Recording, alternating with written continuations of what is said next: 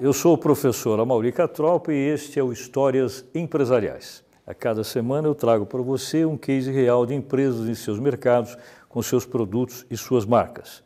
É uma ilustração sobre como ações estratégicas corporativas podem explicar, na prática, conceitos acadêmicos da teoria. O tema conceitual de hoje é o seguinte: nós vamos falar sobre integração entre inovação e estratégia empresarial. E, para tanto, a história que eu trago para vocês é sobre marcas de moda de vestuário padrão plus size. Nós sabemos o que é isso, não é? Mas eu vou dar alguns exemplos para ilustrar melhor.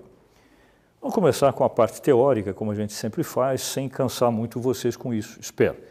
Vamos falar exatamente sobre integração e inovação estratégica e dizer que, no fundo, isso representa algo simples é a ligação que existe entre a percepção de uma empresa com relação ao que acontece de bom e de ruim no mercado comparado com o que ela tem internamente na empresa de bom e de ruim. Ao fazer essa conexão, essa relação, ela desenvolve tentativa de criação de inovações. Quando ela tem sucesso, ela promoveu essa integração entre a estratégia e as inovações. Quer um exemplo para isso? Muito bem. Vamos falar sobre carros de Fórmula 1. Recentemente, por exigência da Federação Internacional de Automobilismo Esportivo, os carros de Fórmula 1 passaram a ter um equipamento de segurança chamado Halo.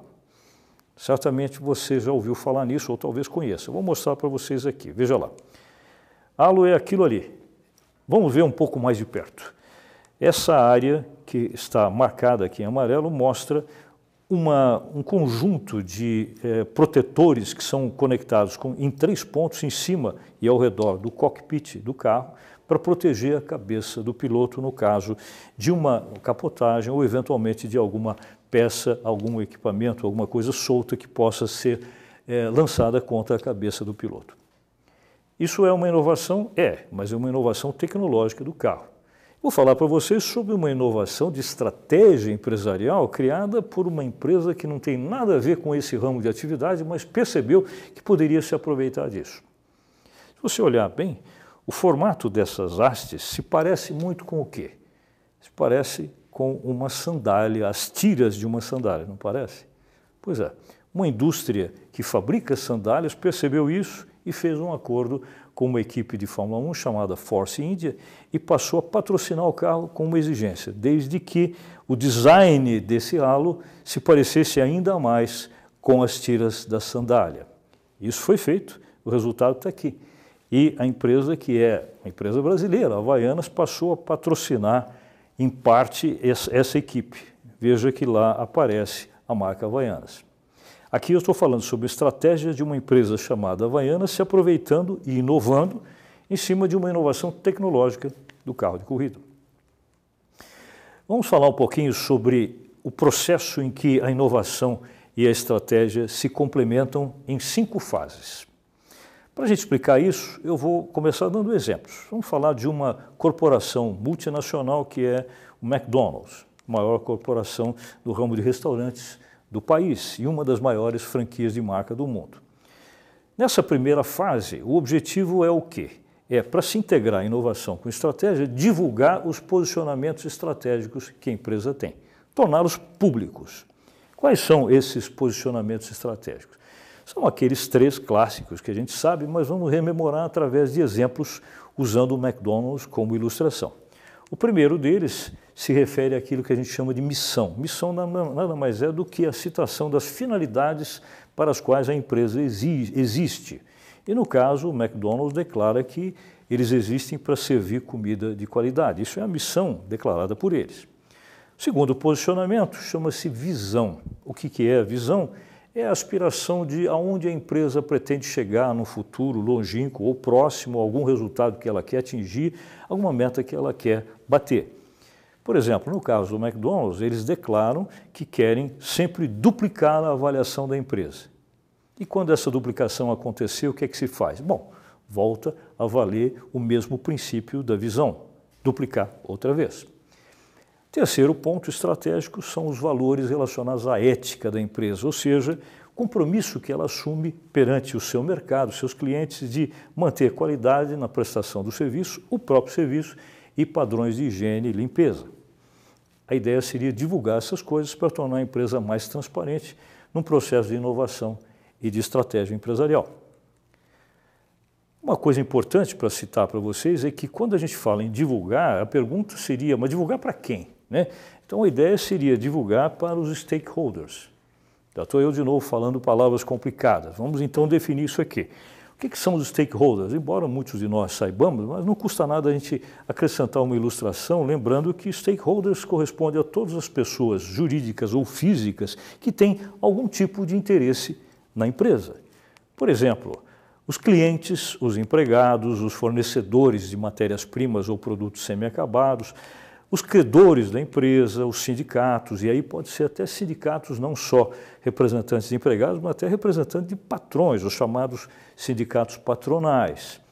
E os concorrentes, por que não? Porque, embora eles sejam rivais, eles têm muito interesse em saber quais são as missões, as visões e valores de todos os outros competidores no mesmo mercado.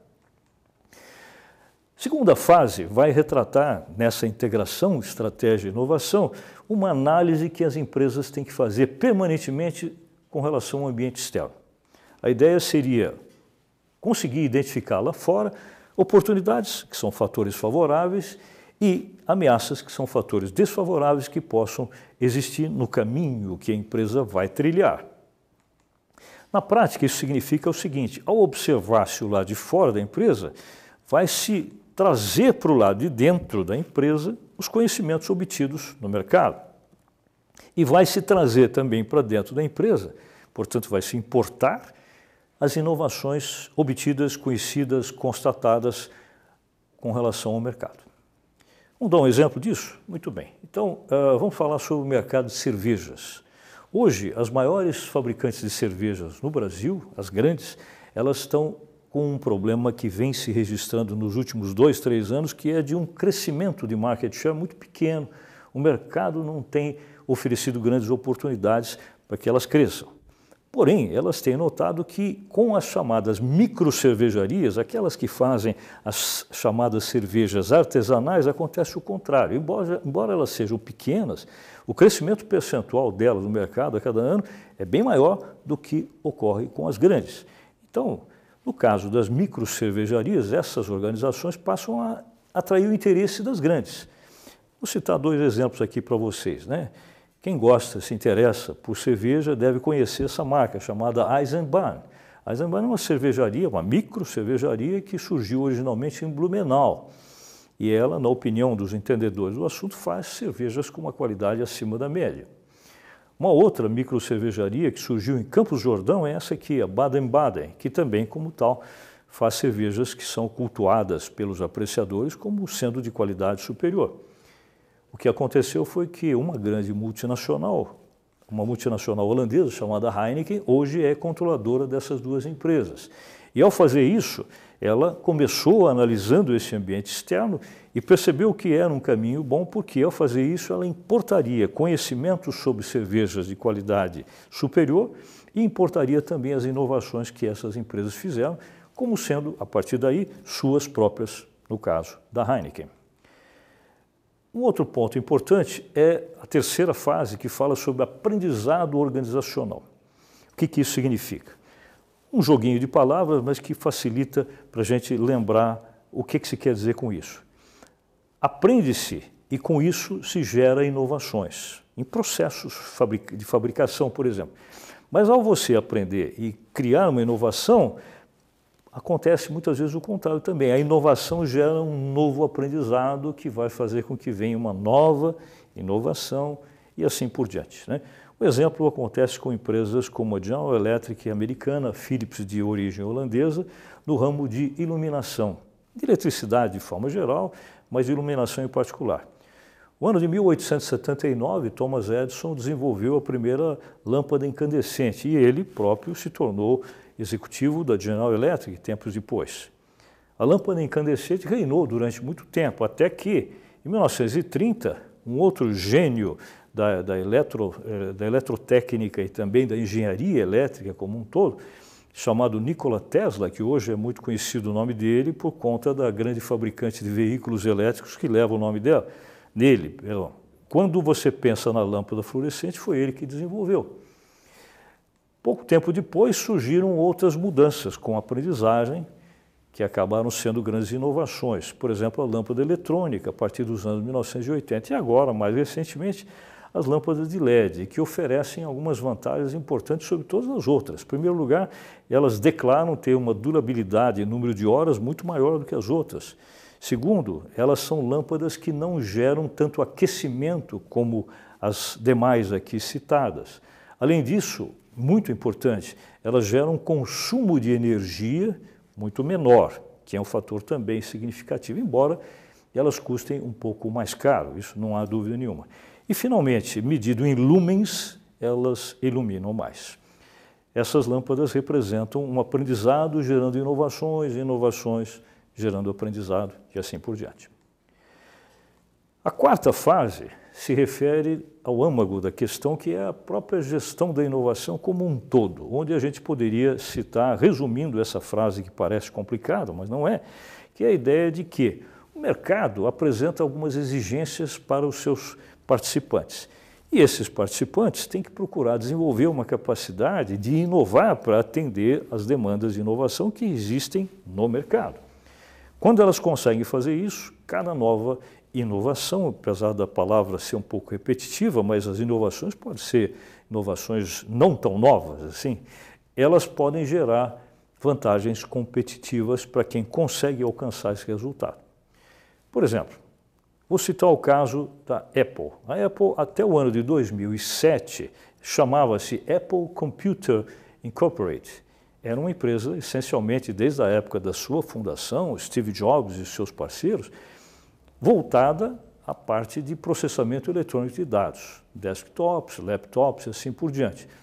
Mas a partir desse momento ela mudou de nome, ela passou a se chamar simplesmente Apple.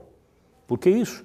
Porque na gestão da inovação, que sempre foi algo muito presente na, no dia a dia da Apple, ela deixou de ser estritamente uma fabricante de computadores, de fazer os equipamentos tipo desktop, laptop, e passou a fazer Outras coisas, como por exemplo, principalmente celulares, os iPhones, passou a fazer os tocadores de MP, os MP players, iPod e assim. E hoje eles têm inclusive até a, a Apple TV, né, quer dizer, trabalha com transmissão por streaming. Essa empresa percebeu as mudanças do mercado, se adaptou com as inovações para ter vantagens competitivas com relação a outras que só fazem computadores, por exemplo. A quinta e última dessas fases fala sobre a soma de todos esses fatores num único processo, chamado alinhamento estratégico. Isso quer dizer mais ou menos o seguinte: a empresa, ao mesmo tempo, divulga os seus valores, missão, visão, também simultaneamente analisa o ambiente externo, faz mudanças no ambiente interno, aprende inovando, inova aprendendo e, por fim, procura se capacitar constantemente para as inovações. Quando ela consegue fazer tudo isso, fazer esse alinhamento, ela tem resultados como, por exemplo, o alcançado por uma empresa brasileira de seguros, a Porto Seguro, hoje líder nesse segmento de negócio.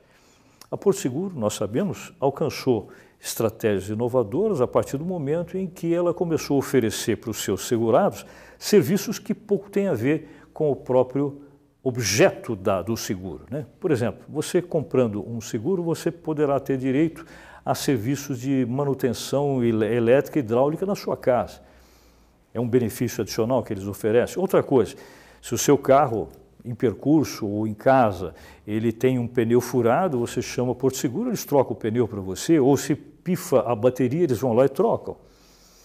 A questão que eu quero mostrar para vocês é que, no alinhamento estratégico, a empresa percebeu que, para prestar esses serviços adicionais, através do que ela usa tem usado motos, ela vivia um problema. As motos não permitem se levar muitas ferramentas e muitos equipamentos para realizar esse serviço. Então, o que, que eles fizeram? Uma inovação. Eles estão montando uma pequena frota de carros especiais. O carro que eu me refiro é esse aqui. Ele ainda é importado. É um carro Renault, chama-se Twizy. Ele é pouco maior do que uma moto, embora ele seja um quadriciclo. Ele só, só comporta uma pessoa e atrás do banco da pessoa tem um espaço muito maior do que numa moto para levar equipamentos, ferramentas e assim por diante. E a grande vantagem dele é que ele é elétrico. Né? O sistema elétrico dele permite um funcionamento em até cerca de 100 km, que é, um, vamos dizer, um espaço de distância suficiente para se movimentar dentro de uma cidade, mesmo cidades grandes como São Paulo. Vamos começar com a história de hoje, finalmente. Nós vamos falar sobre padrões de estética feminina. É isso mesmo, esse é o tema de hoje. E vamos falar sobre como esses padrões mudam ou continuam mudando sempre ao longo dos anos. Mostrar uma imagem aqui da Áustria, né? Na, numa época em que não se sabe exatamente há quanto tempo atrás, provavelmente viveram aqui seres que antecederam ao próprio Homo sapiens, né, em cavernas, evidentemente.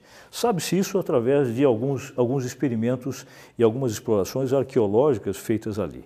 A tal ponto que encontrou-se há tempos atrás uma pequena escultura que hoje ela é chamada, essa escultura, de Mulher de Willendorf. Willendorf é o nome da região onde se encontrou isso. Uma escultura pequena, ela tem 11 centímetros só, feita de pedra calcária, mas ela tem um significado muito importante porque quando se fez o teste do carbono 14 com a escultura, se descobriu que ela foi provavelmente produzida entre 24 e 26 mil anos antes de Cristo. Mas o mais significativo, que é o assunto que nós vamos tratar hoje aqui, é a gente ver o que, que ela representa. É a figura de uma mulher. E essa mulher esculpida na pedra mostra provavelmente como era esteticamente a mulher da época. E veja só o resultado. Né? Algo um pouco, digamos assim, incomum com relação às práticas que hoje em dia as mulheres adotam em termos de manutenção do seu corpo.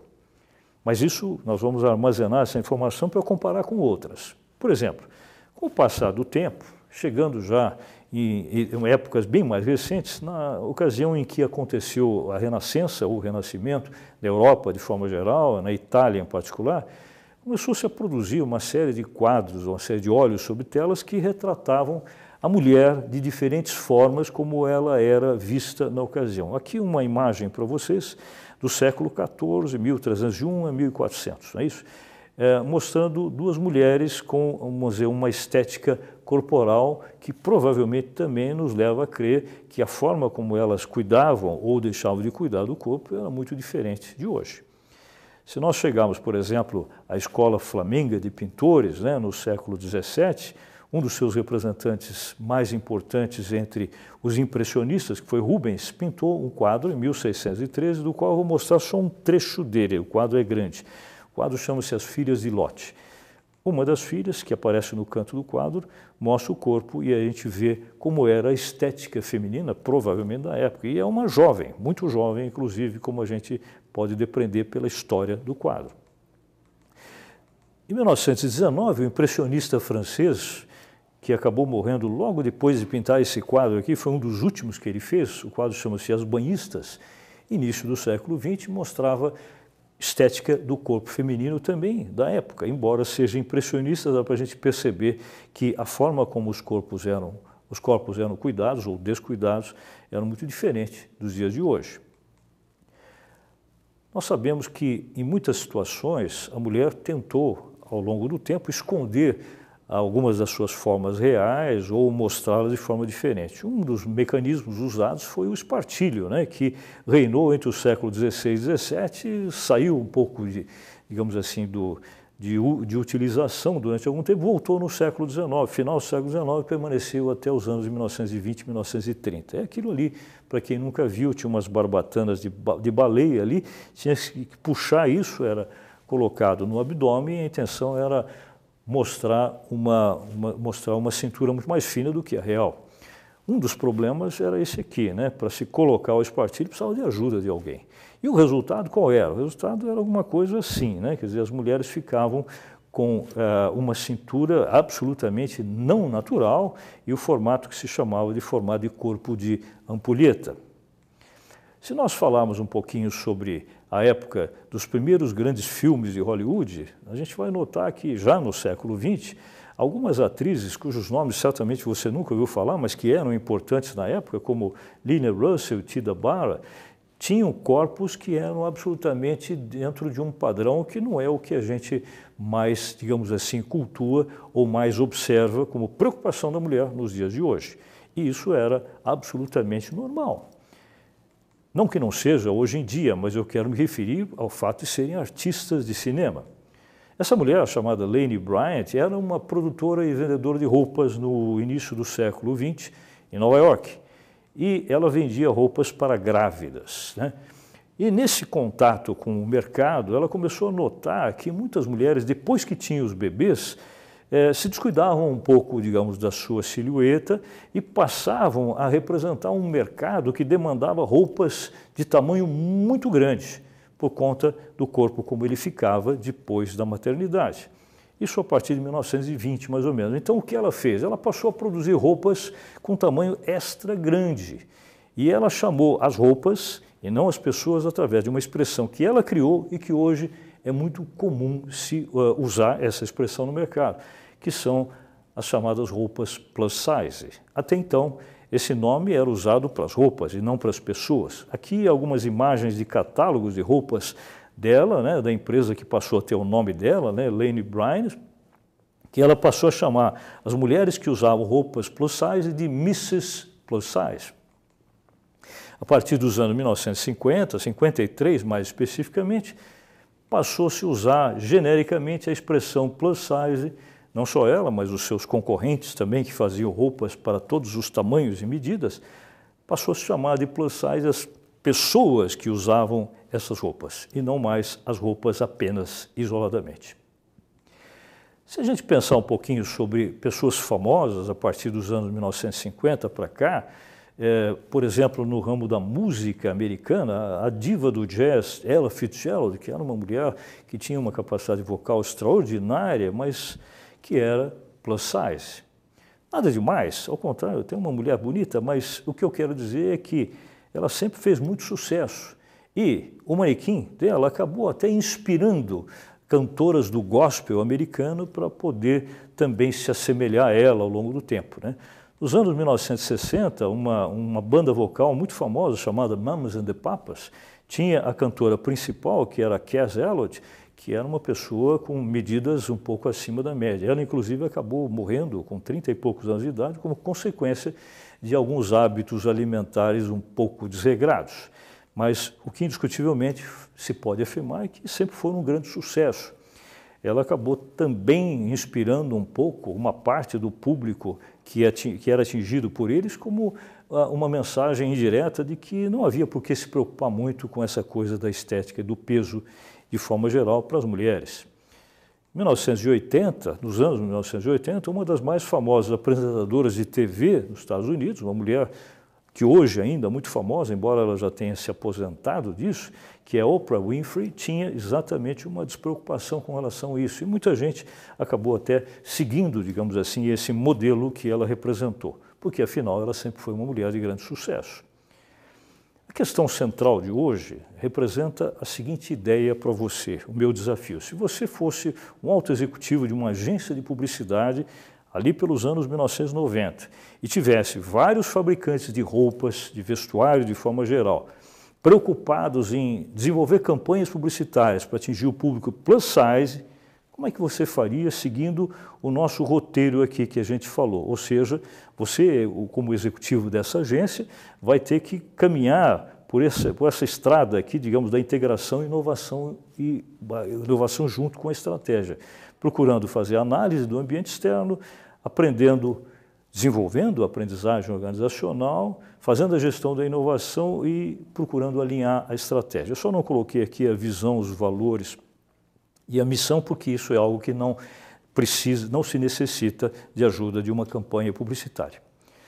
Vou dar para vocês algumas respostas que foram encontradas em termos reais na época. Por exemplo, na análise do ambiente externo, algumas agências de propaganda nos Estados Unidos perceberam que o que se tinha que fazer eram campanhas que combatessem as campanhas clássicas, como, por exemplo, da Victoria's Secret, que é uma das marcas inovadoras de roupa mais famosas do mundo, mas que usa ainda muito esse tipo de mensagem, a mensagem do corpo perfeito, da mulher com aparência quase que anoréxica.